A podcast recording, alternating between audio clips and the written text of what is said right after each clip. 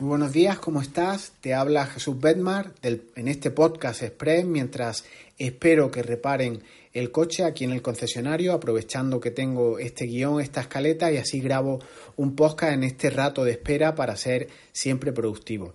Te habla esta persona que siempre intenta ayudar a los que tengo a mi alrededor como si esta fuera una empresa fácil. Pero bueno, contarte hoy que todo el mundo es ordenado y es organizado todo el mundo, sin excepción, aunque algunos son ordenados o son organizados a su manera. Cualquier sistema de organización personal, de gestionar tus tareas, eh, que sea medianamente digno, que se precie, por más rudimentario que pueda parecerte a ti, parte de una premisa importantísima y fundamental, y reterla en tu memoria porque es importante. Es capital, es un pilar, es base de todo. Y es que igual las tareas que elegimos hacer son las que son un reflejo de ti, de tu manera de ser, de tu manera de pensar. Quédate con esta idea, las tareas que elegimos hacer son un reflejo de ti. Puedes que siempre te hayan dicho, tal vez a ti, tal vez a otra persona, que eres muy desordenado o conoces incluso a alguien que efectivamente es caótico, es un desorden total, no sabe ni dónde tiene la cabeza, pero en cierta forma todos somos organizados hasta el más juas que conozca, es una expresión que, decimos aquí para aquella persona que es anárquica y caótica, guarda los alimentos en la despensa, los jerseys los mete en el armario y hay cosas que no le interesan. E igual tu organización personal, tu organización profesional, tiene que ver con estas dos ideas, con ese reflejo de ti del que apuntábamos antes y de lo que a ti te interesa y de lo que no te interesa. Así que continúo hilvanando un poco la idea eh, que, vengo, que quiero transmitirte. La forma más coherente, y coincidirás conmigo, que, tenemos de no colapsarnos ante tanta información, ante tantas tareas que tenemos que hacer hoy, eh, en esta infosicación que sufrimos, en esta eh, era de redes sociales, es sin duda pasar esas tareas que tenemos por hacer frente a tiempo disponible menor ante tantas tareas es pasarla por un tamiz, por un colador o lo que quieras que filtre esa cantidad de tareas. Y utilizando un simple mapa mental con dos bifurcaciones, quédate una línea hacia arriba y una, una línea hacia abajo, con dos patas, con dos pilares, o sea, solo dos líneas, debemos de hacer una cuestión que es, es obvia. Ante las tareas que nos acuden debemos de preguntarnos si se hacen o no. Entonces, tenemos solo esas dos posibilidades, esas dos bifurcaciones de las que te hablo. El sí, en cuyo caso se desglosan las tareas por hacer, eh, como te contaba en el título, eh, tenemos tareas reto, tenemos tareas gili, tenemos distintos tipos de tareas. Y te las cuento muy rápido, esas tareas que sí elegimos hacer. Existen las tareas que son las llamadas normales, que son las que según tu criterio, que son las que según tu manera de pensar, son las normales y son las que tenemos que hacer. Recalcar que son, bajo tu criterio, son las normales, entre comilladas, que tenemos que hacer. En cambio, luego tenemos también tareas reto, que son esas tareas más complejas, esas tareas que nos encantan porque entrañan un poco de dificultad, en las que el tiempo se nos detiene.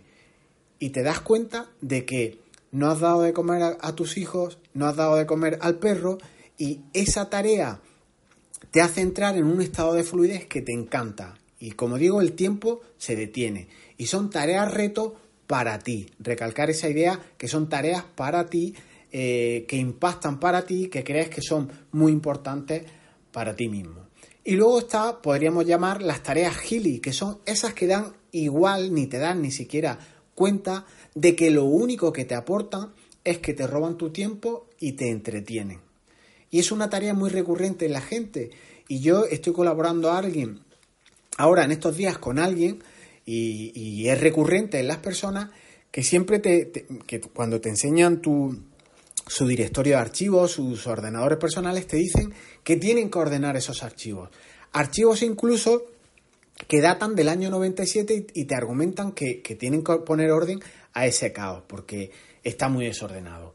A ver, vuelven a ser tareas que te impactan a ti o que tú crees que son relevantes, pero debes de darle una vuelta si eso es realmente interesante, el que tú pierdas tu precioso tiempo en ordenar ficheros que son del año 97.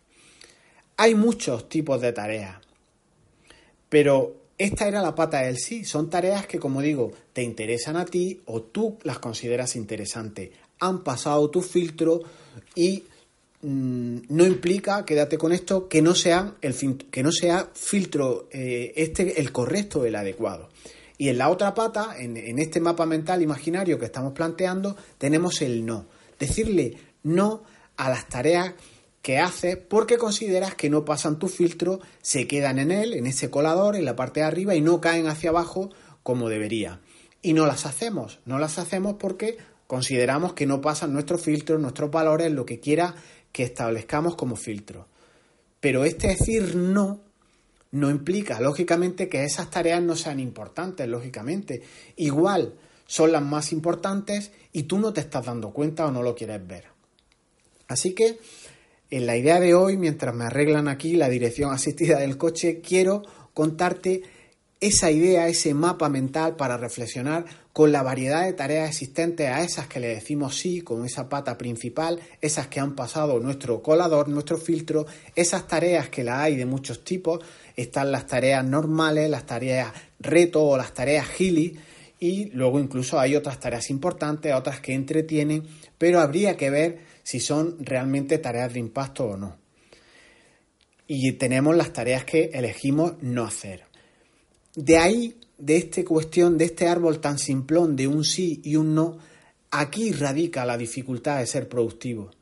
No solo son herramientas eh, eh, el ser productivo, utilizar una aplicación hoy en día es muy sencillo, cualquiera puede hacerlo. Cualquier aplicación de gestión de tareas como puede ser Evernote, Todoist, eh, Omnifocus, todas las que hay para gestionar tareas no son más que herramientas, no son más que un medio para alcanzar un fin.